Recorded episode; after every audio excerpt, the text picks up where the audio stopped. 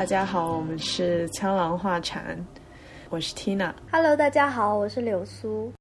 因为宅在家的时间特别特别多，所以平时都是在网上冲浪度过的大块时间，就经常会看到很多人因为各种各样的需求，或者可能也只是单纯的分享自己的生活，看到了非常多网络上的内容，呃，格外有热度的会是一些别人的网络求助或者网络维权，然后因为看看到了很多。神奇的事件发生了，比较戏剧性转折的。总之，因为被这些事情所吸引，又觉得好像围观了一系列这样的事情，所以我跟柳苏希望能够谈论一下关于网络维权的话题。当然，网络维权这个词听上去可能比较正经，不过我觉得在我们俩的谈话之中，它的定义，我觉得主要还是想谈论一下求助或者一种更。在大众互动的这种基础上的一种东西，嗯，我感觉一些不太严肃的网络求助，就可能是有人会因为在逛街的时候选不好他想要买的衣服的颜色，于是他就会拍这个两两衣服的图片到网上说，希望大家来帮他挑选。就我觉得，呃，比较常规的，或者说，嗯，在一个比较日常的。这个语境下面，网络求助大概只是这样子的东西而已。嗯，然后上升到就是跟别人相处，什么男朋友不理你了应该怎么办之类的这样的啊，对对对对对，这这些其实还挺常见的。反正，嗯，即使是在看明星或者公众人物的八卦，好像会出现长文来。就近几年，就网红们可能会因为自己的私人生活出现了一些戏剧性变化，因为他的私人生活其实是跟他的这个商业活动是有关系的。比如说，他可能是一直在拍一些嗯小情侣相关的视频，然后如果跟男朋友分手的话呢，其实会对他的这种作品产出有影响，然后他就会需要一个比较正式的公告。而如果是像被劈腿啦这种比较戏剧性的情况出现的话，他一般会列出证据，就比如说立一个时间线，公开的来曝光这件事情。就是情感方面，就是在网上会公布他们的，就是情感状态，需要一个公告。那为什么就是把它和网络维权联系在一起呢？嗯嗯，因为首先它是通过网络途径来。相当于发出了自己的声音，然后为什么会提到维权呢？因为其实我觉得他可能会觉得自己在处在这段关系的时候是有一种契约性在里面的，而对方劈腿，除了影响到他的私生活以外，也会影响到刚才说的他的商业活动，就其实可能对他的这种收益也会产生影响。然后一方面他是。就是说，希望能够减少这方面对自己的影响。比如说，他们的关系之所以破裂了，是因为对方做了错误的事情，而不是因为而自己是一个受害者。其次的话，为了让大家看清楚，比如说这个人是个坏人，然后就就像你说的，可能企图让这个人社会性死亡，或大范围或小范围的。啊，我觉得，呃。怎么说呢？他们可能通过网络这个途径会更好的达到他们的目的，为了让自己把自己的损失的利益最小化嘛。因为他如果直接走一些司法程序，或者是就是走上法庭打个官司、分个家产什么的这种事情，通过新闻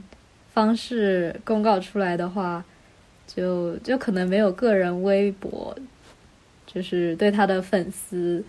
有这么大的影响力，因为他毕竟是一个公众人物。其实大家接触他的方式，可能还是从微博窥视一下他的私人情况。如果从那边发一条公告说，说我哪哪哪哪哪哪没做错，是别人对不起我啊什么这件事情，可能影响力会更大一点。如果像网红遇到这个恋爱关系。中可能对象劈腿了，然后虽然说也会影响到他的商业活动，但其实这种事情都不够上升到传统媒体去报道，因为好像也不是社会性新闻，对吧？然后好像也没有什么司法程序真的可以走，除非就是说有些曝光家暴的，那我我感觉这个你可能要在那方面努力一下。但如果仅仅是两个人的情感纠纷，哎，你说，嗯，警察都不愿意受理这种事情。但我感觉这些事情公布出来，大部分都是丑闻啊。我觉得网民的心态都是都是看八卦吃瓜的心态。你觉得他真的有做到就是维护个人？就是形象的这个作用吗？其实没有，好好多人会就是 顺藤摸瓜的去找到那个小三，然后网民们可能根本就不认识这个人，或者也是刚刚甚至没有去关注那个报被受害网红，他们只是可能因为热搜之类的途径知道了这件事情，然后就跳出来当正义的使者，去用非常糟糕的话骂那个小三。虽然我觉得。嗯，社会关系当中，就如果你做了别人关系的第三者，那是会让你处于一个很不好的境地。但是，作为 跟这些人完全不相关人跳出来去对他们的生活指手画脚，其实也是一件有点搞笑的事情。我觉得他们互相曝光这种方法，虽然是为了让自己显得就是更高一点。但是如果两个人真的是有亲密关系的话，互相知道很多秘密，然后这个样子曝光给公众，对双方都是一种伤害啊！就其实没有维维护到自己，反倒是在伤害别人。对，我觉得伤害别人的同时，自己的形象也没有变得很好，就是大家吃瓜的吃的挺开心的。所以我觉得这一方面的话，你说网，你刚刚说，之所以通过网络来。呃，求助或者维权是因为更容易能够达到他们想要的效果，但从这个角度来看，然后我们刚才又提到，有很多人可能只是就吃瓜群众们可能并不是真的去关心当事者，只是单纯的感觉，嗯，可能满足了他这种思窥欲，嗯，还满足了他批判他人的那种对对欲望，说。作为正义的使者，就重新整治一下自己的道德观。我还是嗯嗯，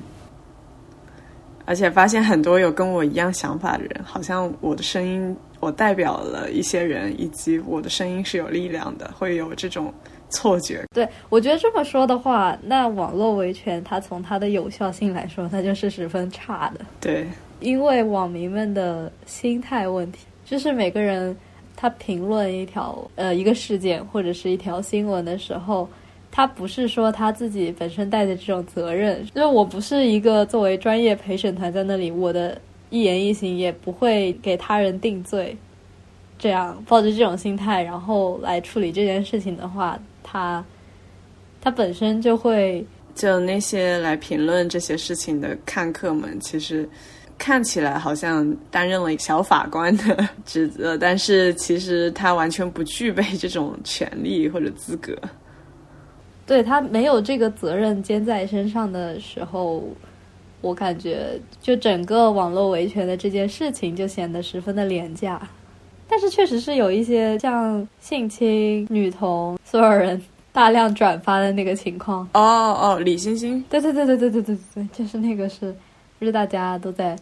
疯狂转发嘛，我觉得这应该是起到了一定把这件事情推到了大家面前的一个作用的。嗯，我觉得有那个的话，其实就已经到社会新闻的程度了。就我们前面讲到，其实仅仅仅是人际交往嘛，就曝光渣男渣女。然后我觉得那个的圈子以及受影响的人，其实还是比较小的，就是一个小圈子的东西。而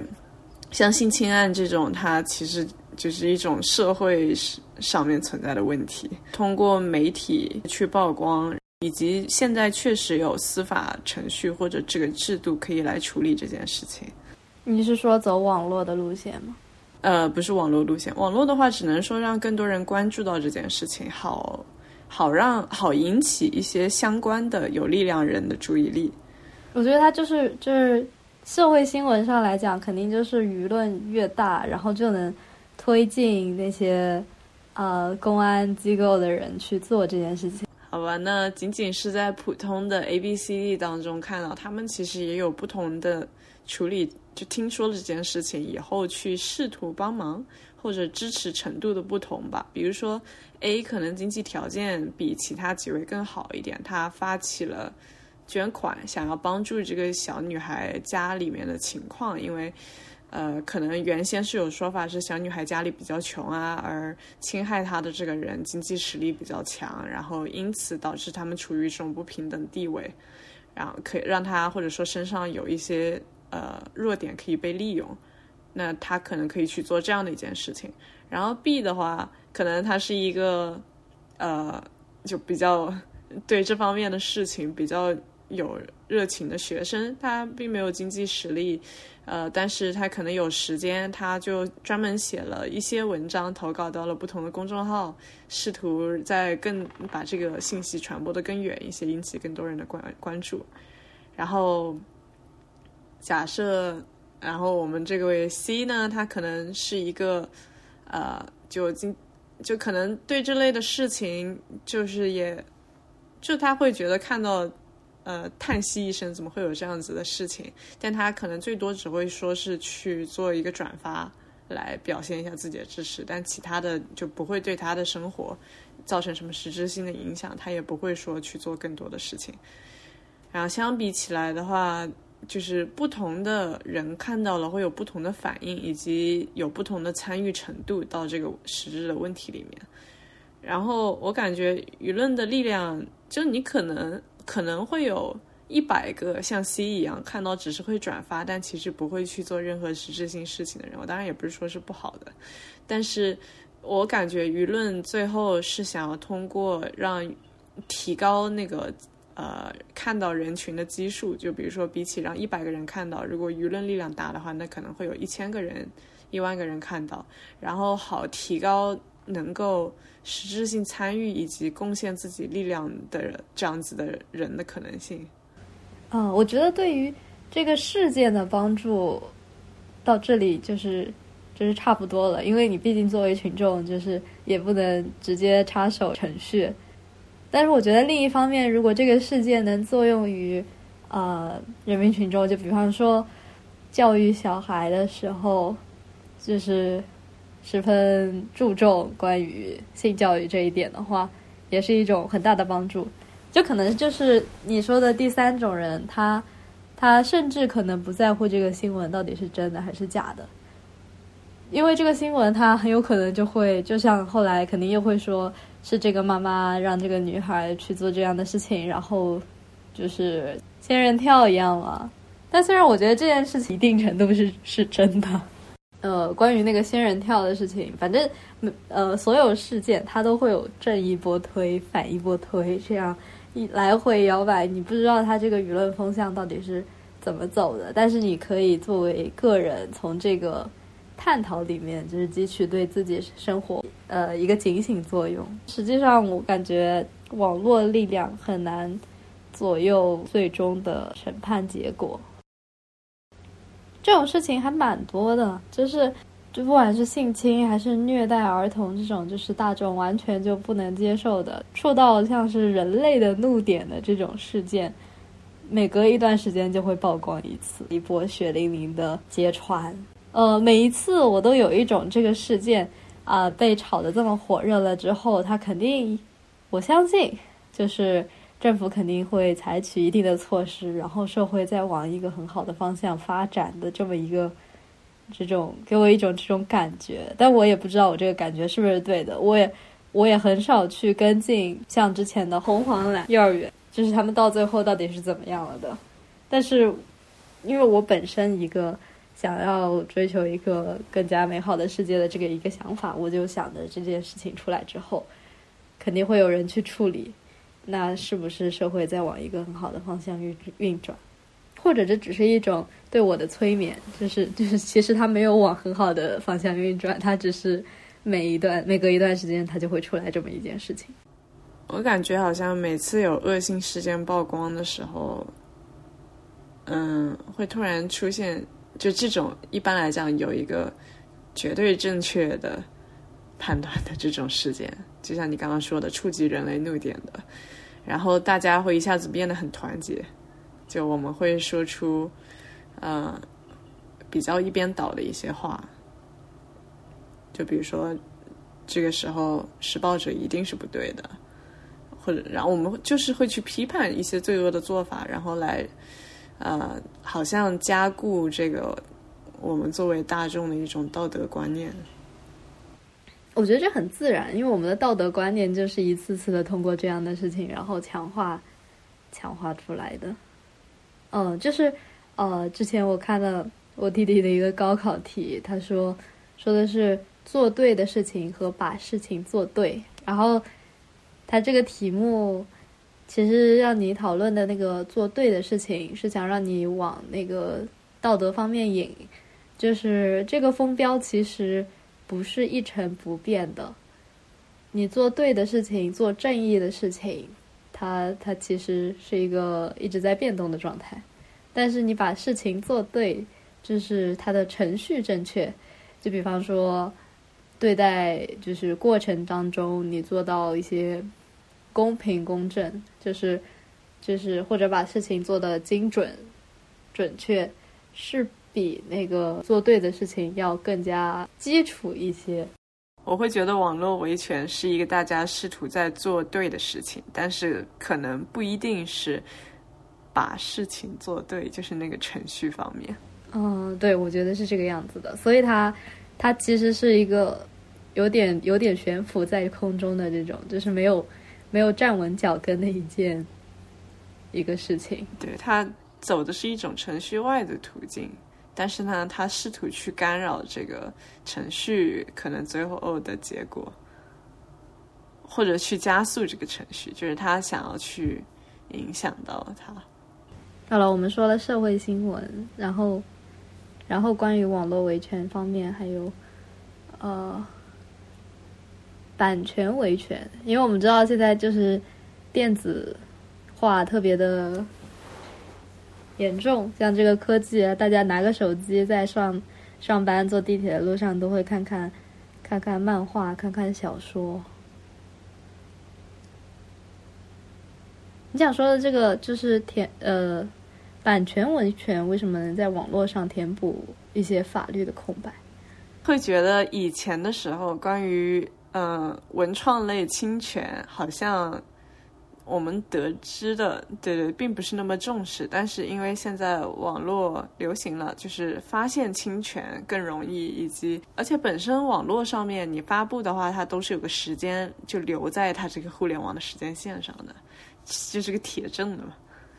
然后发声也更容易。不过我这里主要想说的是画手，因为我看到的这方面会比较多。然后画手呢，他会提供证据，比如说我的。我发表我的这一幅画的时间是早于另外那个抄袭者的，然后而且我画的时候他会提供自己的灵感来源和思考过程，然后以及列举出他们之间画的这种不合理、不自然的相似之处，然后去说因为啊这些种种的原因，那么对方其实可能是抄袭了我的。那他通过就是宣布这件事情，他能从从什么地方获得补偿吗？就是人家盗取了他的建议，如果在什么企图商业化并且成功了之后，他以这种维权的方式，他能得到任何的补偿吗？通过曝光对方，然后因为抄袭这个事情会带来一些更远的负面影响。就如果大家都抄袭的话，那么就没有人愿意动脑子去想好的内容了。然后，于是优秀的可以被我们观赏到的内容就会越来越少，这是一件很让人遗憾的事情。所以呢，抄袭者本身就是处于一个很不利的呃地位的。天呐，我这听上去像是把它说成了一个弱者，但我的意思就是，他们本来就是会被批，他们本来就是应该受到批判的这样子的一个地位。我觉得就是。呃，就是版权维权的这个就是过程，这个方法维护自己权利的这个一套程序越完善的话，对这个产业肯定是有一个很好的保护作用。对，会有一个比较积极的影响。我觉得你这个插画方面还是还是很明确的，就就是你可以说出你的呃原创想法啊，你从哪里就是能说的很完整。就像做 portfolio 一样，你一个从无到有的过程，你可以把它说出来，以及证明这个东西是你画的。但是写小说这个方面，当时，呃，当时我看网络小说的时候就特别的乱。唐三好像写过一些就是言情小说，然后但是他是爆火了的，他出书啊什么的，各种签售会啊什么的，然后后来被扒出来说他有抄袭，但是这个时候就是很多已经就是从一开始看的就是唐三文章的一些粉丝就会说，就以前说过一些话，就是说谁先火的就算谁的呀。之类的这种不负责任的话，你知道吗？或者是说一些，呃，这指不准是谁抄谁的呢？说不定就是你看唐三火了，你就嫉妒，然后你说你就想趁着人家火，人家有钱了之后，就就想为自己去扒取一点点版权费什么的，就其实很不负责任的一些粉丝说的话。当时可能就是版权意识没有那么在意。就是大家都是一门心思，趁着是就是就是对自己热爱的东西很十分护短，然后觉得版权不是一个很重要的东西。但是他说，就是他想证明这个想法是自己的，想说一个已经成功的作家是抄袭了自己的想法，这件事情本身就十分的不容易。因为你知道的，他他在创作一本书的时候，他可能自己本身也在抄袭。我不知道哪个名人。就是以前说过一句话，就是说说文学就是抄着抄着，然后就变成原创了。嗯，我是说，因为绘画这个方面的话，你想色彩的差别就已经很可以有非常微妙差别，然后风格，就比如说整体的这个你怎么去配合色彩以及构图啊这些，甚至。更大一点点，就是你要画什么东西。其实这些在创作当中使用到的意象，它都可以是非常私人、就个人的想法的东西衍生出来的。文字文化产品方面，就很难做到像绘画这种，就是原创度比较，就是百分之百原创的，然后靠自己的技术画出来的这种来的这么纯粹。可以看到有更多维度可以去做这个比较吧。但是文字的话，你想，如果我们都说中文，那其实有那么几个字总是经常会被用到的。然后有有那么一些比喻，也是经常会被用到的，表现出来特定的情感的时候。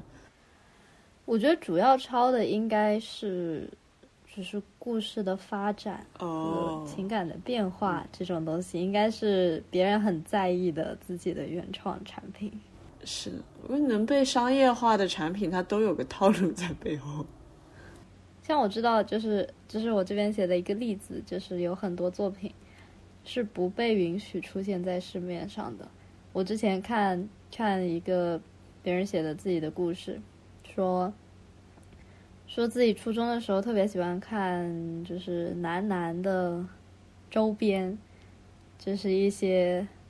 呃男同性恋的一些漫画，就是 H 漫画。然后他当时他自己可能没法自己买，然后就让自己的爸爸在，就是可能说是什么学校需要的一些。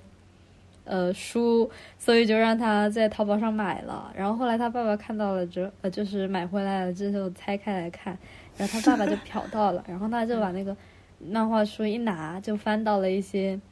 不可描述的画面。然后他爸爸就很生气，怎么会有这种伤风败俗的事情出现？然后就就可能东西就被没收了嘛，然后就躲在房间里面去了。等他出来的时候，发现他爸爸在打电话。就是可能是在说一些举报的事情，就是查这个出版商在哪里，为什么会出版这些东西卖给初中生看。然后，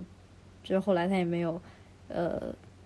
他问他爸在干什么，他爸也说没什么。然后后来他在网上去看那个画这本书的作者的微博，下面有很多人评论说：“哎呀，怎么会有这种事情呢？就是居然会被举报了，真是。”什么的，然后那个作者肯定很伤心嘛，因为当时他这个东西本身就是就是在中国就不被，就是不能合理商品化的，然后就经不起，都是靠就是嗯有粉丝在购买，然后他才能悄悄的运作这样的，嗯，当时应该是自己私自印刷，但是我们国家是不允许，文化局是不允许私自印刷这件事情的。它是，它是所有的出产的，就是书籍都是有一个编码的，它会收录在文化局里面。就就它这个产品，其实就是不仅仅是就是税收的问题，它其实是因为它的内容就是呃过不了审查，然后他私自印了这个东西。估计现在是印不出来了，这种就是完全不能书本化，就是现在也只能存活在网上。它的版权就没有被赋予过，就就它就根本就没有维维权的渠道，或者是你觉得它它 它本身是违法的，然后就没有任何权利可言。但我觉得它其实是版权，你知道吗？我觉得版权这个东西，像 IP 啊什么的，我觉得。你有一个原创的想法，它就应该被当做是有个人知识产权在内的这么一个，但是因为它本身的不配合理化，就是不合法，而导致根本毫无权利可言，也就不存在什么维权了。OK，我感觉关于这个网络维权的有效性和网络维权的合理性，好像都有谈到了。那我们来看一下最后这一条。你要维权的时候，你就需要提供很多的信息，甚至包括个人信息，然后就很容易出现个人隐私暴露啊，或者说被人起底这样子的风险。就是意思是说，如果你不是一个全权、人生毫无污点的人，你就最好不要做一个曝光自己的事情。可是这这样子想也很不公平啊。就比如说，你现在遭遇的不公，可能跟你过去做的一些事情是完全不相关的。但是你会因为自己以前做过的一些事情不被人许可，就导致你现在遭到了不公平待遇，没有地方可以去为自己维权。我觉得这个是一件很不公平的事情。嗯，说个例子，就之前新冠期间的时候，回国的那个意大利留学生，他因为确诊以后被带去集中隔离了。后来他的行李就是，嗯，是应该是一位学艺术的留学生，他的行李包括，就是他有很多画作品在里面的 iPad 和可能还有画本这之类的东西，全部被酒店擅自处理了。然后好像酒店方的对话记录当中有说是被他们丢扔掉了，还是焚烧了，甚至。后来他其实曝光这件事以后，很多人就为他感到不平。但是呢，随着这个热度越来越高，有些人就开始去可能翻到他以前的微博，然后发现他发表过一些啊类似对我们国家政体有什么不满的言论，就开开始嘲讽他，认为啊类似你。明明不认可，就可能国内的制度，但是你现在，但是你为什么要回来呢？之类的这种发言，对吧？对，是的，但感觉好像就这两这两个完全不是一码事。对，这个事情其实完全毫无关系，就是他一码归一码，他自己东西被烧了，他自己的心血被烧了，确实是他完全有权利去维权，以及要求酒店给他一个说法。但基本上这种的结果，他要是能索到赔偿的话，也是就是价值远远少于他被烧掉的东西的价值。嗯，然后还有同样是新冠期间，好吧，因为这段时间特殊性，还有人在网上说，类似家里有人感觉是有新冠的症状，然后希望能够快点有床位，好让自己的父母可以入住，然后说自己的。父亲可能已经非常危险了。后来下面就有评论区说一些非常刻薄的话，要求他曝光个人信息来来证明，就是他说的话是真实的。嗯，什么什么证据？是说哪里有人有症状，然后说自己的爸爸很危险吗？就是其实说白了，就是不相信他说的话，然后所以对他所说的这个处境，就是表现出了毫无同情心和理解的。呃，态度。总之，那件事情的后续，那个女孩子更新就是她爸爸就去世了。虽然这个跟网民怎么说，或者说他们到底最后是否没能就医这方面，就是这跟网民的表现其实并没有多大关系。但 但这个事情串联起来，就是对人心情造成的影响还是挺大的。啊，你是说网民的这个态度和他爸爸最终死了的这个结果，两个一碰撞，就感觉有点受不了的感觉了？是这样的，就是我们可能不太愿意接受冷漠和会，就是某种程度上导致另一个人的死亡。其实没有太大的关系。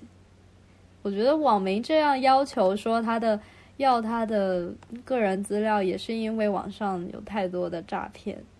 之类的事情而导致的，也不能怪网民。哦，不过当时我说的那个事件里面有一个评论，可能就他表现出来的态度，我我。就我觉得他如果知道这件事情是真的话，应该不会表现出来这样的态度。但是他在掌握的信息有限的情况下，先入为主的大概，呃，我怎么说呢？我也是往一个我认为就考虑这个人应该还是有基本良知的角度在想他。就我觉得他应该是认为这件事情大概率不是真的，所以才会表现出一种几乎像是幸灾乐祸的态度。嗯，就是网上有很多，就会让你感慨他们是不是有受过教育之类的，就是那样很奇怪的发表。可能就是网络的一点说，就是呃，做人的时候大家都是正直的，然后在网上的话就可以撒野，这么一个情况，与网上的一些正经的事情碰到了一起，就会有这样的化学反应。啊，然后刚才说到。很多网民会要求对方可能曝光个人信息，是为了去核实事情。于是就想说说网络维权的另一个比较危险的方面，看起来像是弱弱势的那些提出要维权的人，可能并不一定就真的是受害者。前段时间在微博上，一个小学生的妈妈，她声称自己的小孩就可能有哮喘，但是被老师在学校里罚跑圈，体罚到吐血，送去。医院的那个事情，然后很多人就看到以后非常的激动，而且你要知道，就对于母亲来讲，就知道这种事情真的是很受不了。而且他当时还有小朋友的那个校服被血染红啊，这样子的图片照片，就看起来很惊悚。但后来，嗯，小学生被体罚了，就被罚跑圈了，这件事情应该是真的有的，而且我觉得这个肯定是老师做的不对的、不妥的地方。但是后来比较严重的一些事情，比如说，嗯，像小孩到吐血啊这种程度，或嗯，就其实都是那位学生家长造出来的、造假的。而且他之后还有私下里发信息，可能去威胁那个老师。然后他在网上还不止造谣这些事情，他还有造谣，比如说这个老师是个恋童癖，有性骚扰班上的其他学生。那个老师后来有被开除吗？我知道他受到了处罚，但有没有开除就不太清楚了。我不知道，就是他，他如果。你说他如果真的受到了处罚，也是因为就是之前我们说的网络维权，它起到了一定影响社会的作用。但是这个舆论一波反推说，其实是这个妈妈在造谣了之后，这个学校的领导能不能拉下这个脸面，让请这个老师再重新回来做做老师，然后还他一个就是清白的背景什么的，其实是很难做到的。就是你可能说在网上，呃，说前面那件事情是假的。就是一句话，然后一个证据就解决了。但是他现实中执行出来说，这个老师被炒鱿鱼了，然后档案上面有一抹黑色。他再去应聘的时候，只是这个这个完全的撤销键能不能应用在他的人生身上，这就是十分难预知的一件事情。像我个人认知的话，我觉得他是完全回不到以前，就是完全没有被污蔑的。那个状态了，知道不管是从他的事业上还是心理上，应该都受到了一定的影响。像这个妈妈就是玩弄了一下大家对一些职业的一些身份的一些观念，就可能说她是个妈妈，那她一定爱她的小孩，那他的小孩出性起，妈妈说说出一些过激的话，都是大家理解范围之内的。然后老师体罚学生，是因为老师处于一个怎么样，就是就是长辈，就是他体罚学生，可能在历史上面我们都有有理有据，就是这个现象，就是应该是合理存在的。然后再再加上一层，我们觉得老师应该是特别道德的，为人师表，应该是不应该做出任何就是违反道德的事情，这么一个高尚的职业，然后他把这件事情一搓揉，就会有一种这种超级戏剧化的一种效果，就很能引发，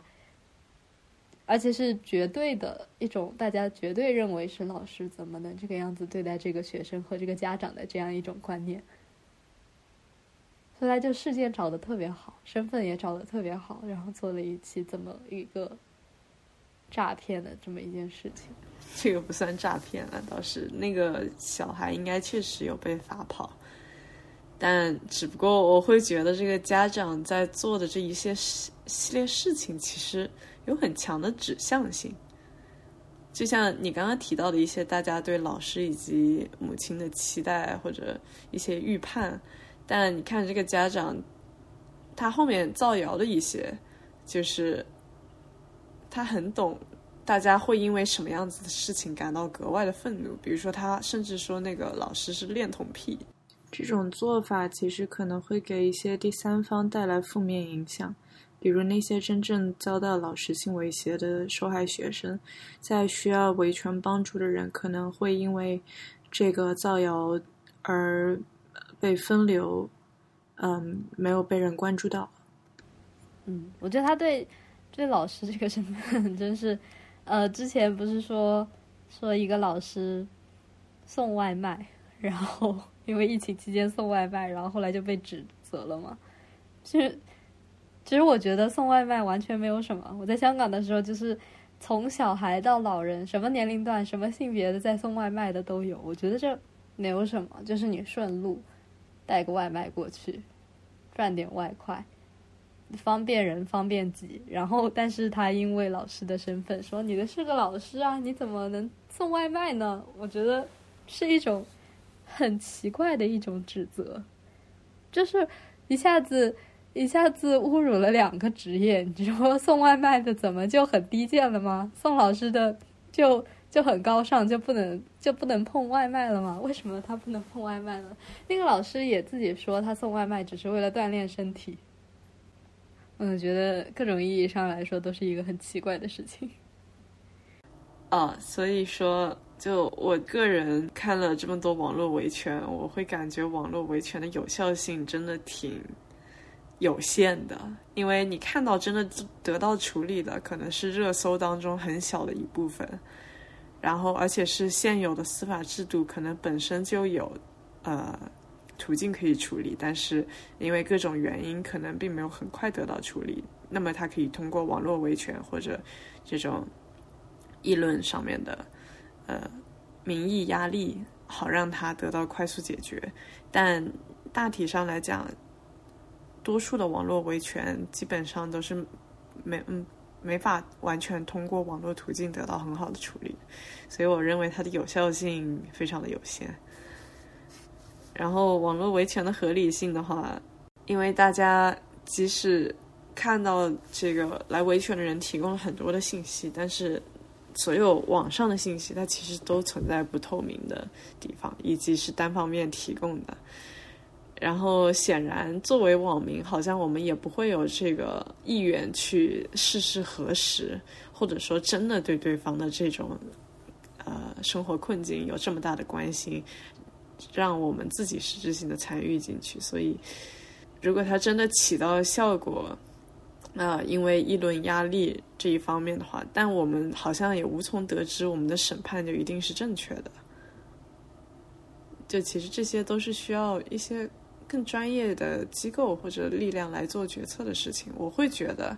我会觉得，可能有一些网民，他比如说，呃，他他是一个实际在现实生活中参与到了这个事件里面的社工，然后他在网上，我呃，就是以他个人的名义为这个事情当当事者发声，那我会觉得他会比别的网民更有资格。你是说这个网民网民呃，就是比方说他有法律背景，他是个律师，然后他做对这件事情做一定的分析，会比别人瞎评要好很多啊？这当然也是对，如果他是有专业背景的话，但是他拿不到一手的资料，然后他也没有多少人介入到真正介入到这个事情当中。嗯，就我觉得网络维权的合理性，反正也是非常的呃。非常有限的，因为网络上你看不见也摸不着的，然后你掌握的信息也非常的有限。就是有一些人会比另外一些人可能更有资格来评判这件事情，但是大体来讲，我感觉大部分的网民其实对网上他们看到这些事情是不太具备什么评判的资格。所以还是呃，就是。